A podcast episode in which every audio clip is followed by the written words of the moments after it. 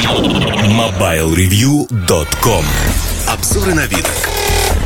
Всем привет, с вами Эльдар Муртазин. Сегодня мы поговорим про планшет от Samsung, следующий Galaxy Note 10.1, который называется 2014 Edition. Когда его показывали в Берлине на IFA, ну, точнее, перед IFA 4 сентября, я долго смеялся на тему того, что в 2013 году называть планшет, который выходит уже в октябре, именем 2014 Edition, ну как-то не камильфо, тем более, что 22 октября мы увидим, вот буквально завтра мы увидим новые планшеты от э, Apple, на этом фоне, в общем-то, название 2014 Edition звучит как-то не очень хорошо, не очень правильно. Но в этом планшете есть свои плюсы, есть свои минусы.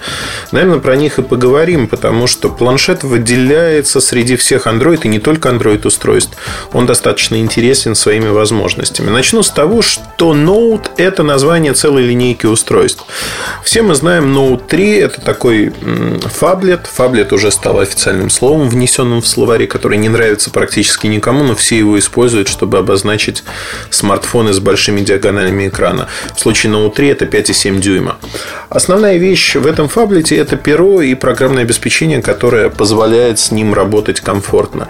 Здесь то же самое. Фактически мы видим в Note 10.1 то, что это продукт, который пришел ну, это копия Note 3, только увеличенная. Увеличенная во всех смыслах. И э, копирование здесь, если предыдущие модели Note, они были немножко другими, то есть Note 8, если взять, он отличался от Note 2 очень сильно и пером, и тем, как выглядел. Здесь же в 10.1 2014 года, давайте я просто 10.1 буду называть его, Note 10.1, так проще всем нам будет. Перо точно такое же, то есть унификация идет. Перо точно такое же, как в Note 3.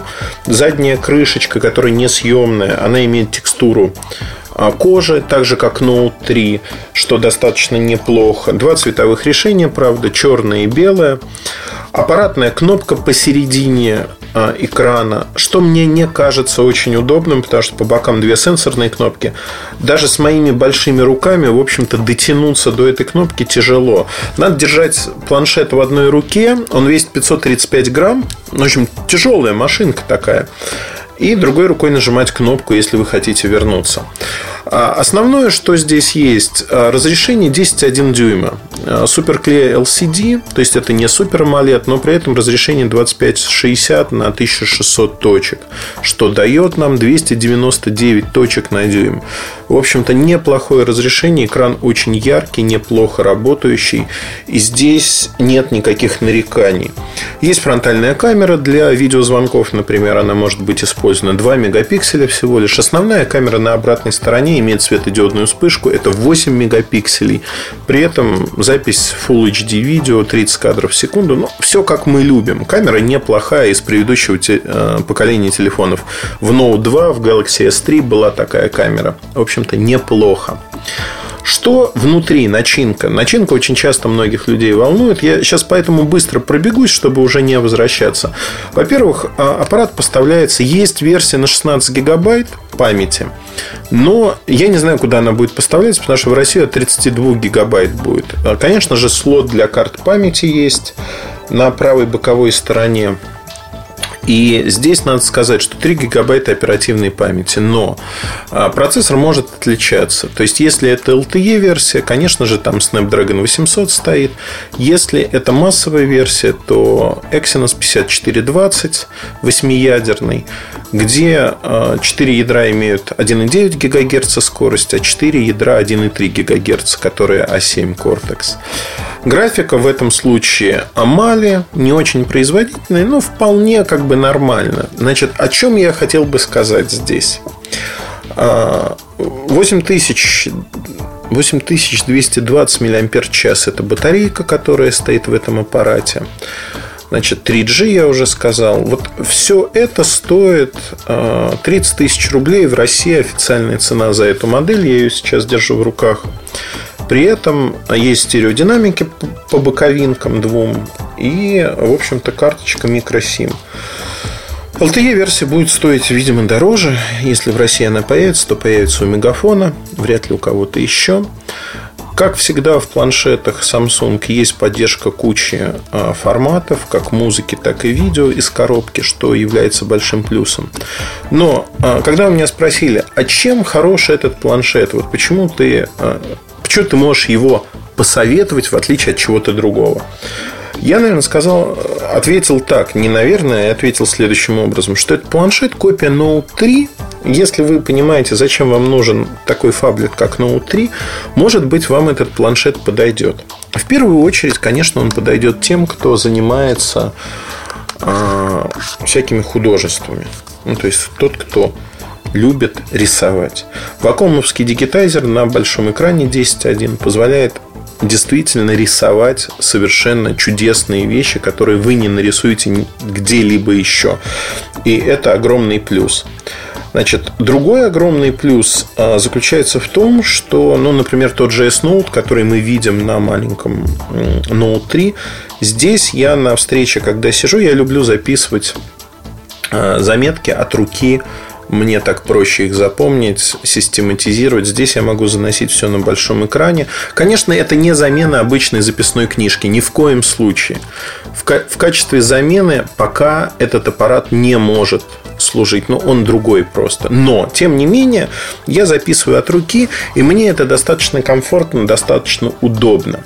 Значит, если говорить о том, что может делать этот планшет еще, помимо того, что вы можете рисовать и прочее, в заметках можно создавать быстро графики, те или иные. Конечно, это не Microsoft Office, Такие программы есть для Android, но тем не менее вы э, можете нарисовать график, быстро подписать, очень быстро это происходит, и действительно это великая функция, которая мне понравилась в Note 3, без всякой издевки говорю, это очень удобно. Тут это стало еще удобнее за счет большого экрана.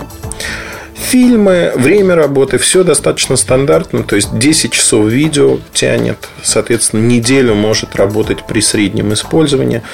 Аппарат достаточно неплохо, но главное, что здесь есть микро-USB разъем, который э, почему-то не USB 3.0, как это в Note 3, а USB 2. Но, тем не менее, зарядка от microUSB, что уже неплохо. И мне это нравится. Время работы хорошее.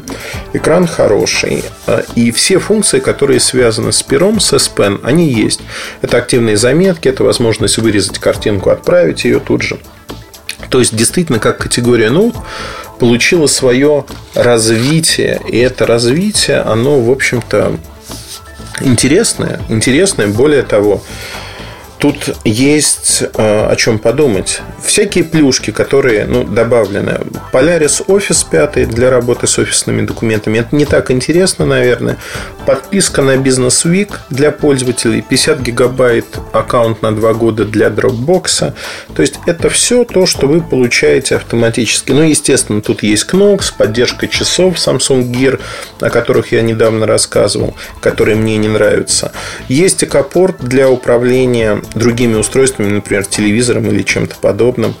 Здесь, в общем-то, все что называется, на ваше усмотрение. Это обычный Android планшет на Android 4 3. Один из первых на этой версии, если не брать там Nexus в рассмотрение. Там Nexus 7, например. И один из первых с большой диагональю экрана.